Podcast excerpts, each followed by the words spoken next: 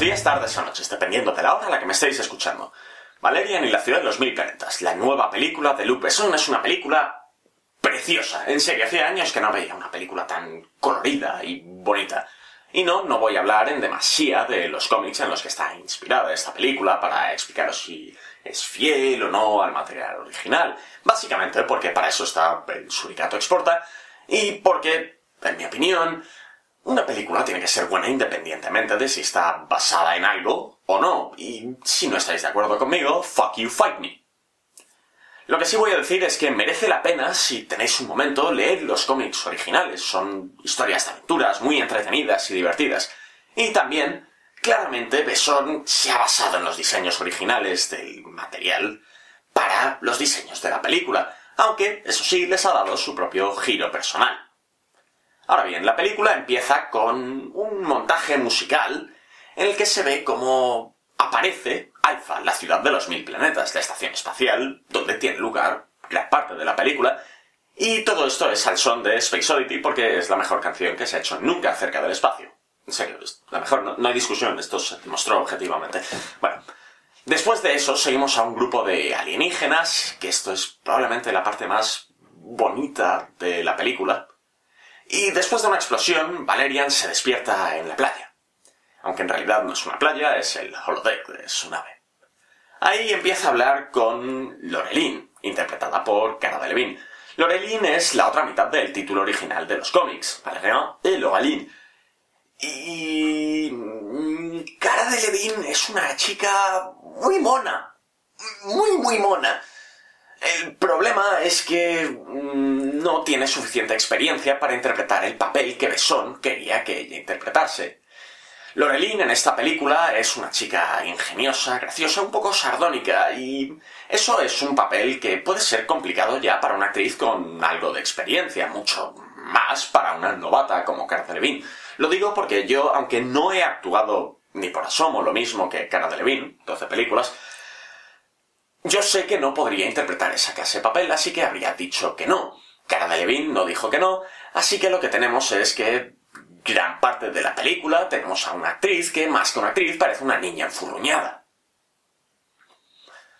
Es un papel que si se lo hubiesen dado a una actriz decente, no una actriz buena, una actriz decente, podrían haber hecho maravillas con él. No habrían hecho de la película necesariamente una buena, pero sí habrían hecho de Valerian una experiencia entretenida. Dane Dehan, por otra parte, el actor que interpreta a Valerian, lo intenta. Lo intenta mucho. El chico no sabe llevar a un personaje tipo tío guay como Lando Calrissian, porque Lando Calrissian es mejor que Han Solo, fuck you, fight me. Pero lo intenta y eso tiene muchísimo mérito. El, el, tío lo intenta y ves que se está esforzando. No lo consigue, pero lo está dando todo. Y... Lo respeto. Pero bueno, la trama de la película es que en el centro de Alfa hay una misteriosa fuerza que se está expandiendo como un cáncer. Así que nuestros dos agentes espaciales, de hecho agentes espaciotemporales en el cómic original, pero bueno, nuestros dos agentes espaciales tienen que averiguar qué es lo que pasa. Pero no todo es como parece. A todo esto hay que añadirle una trama de amor, porque Valerian quiere cepillarse a Lorelin y... Mm, eso. La película... Mira, Besón... Besón claramente adora este material. Quiere hacer una película buena con ella y la historia de. La historia de por sí podría haber sido interesante. Pero la caga con el ritmo. Y hay momentos que parecen durar el doble que otros y aunque hay mensajes interesantes y hay temas interesantes en la película, el ritmo hace que esta película sea aburrida y eso es imperdonable.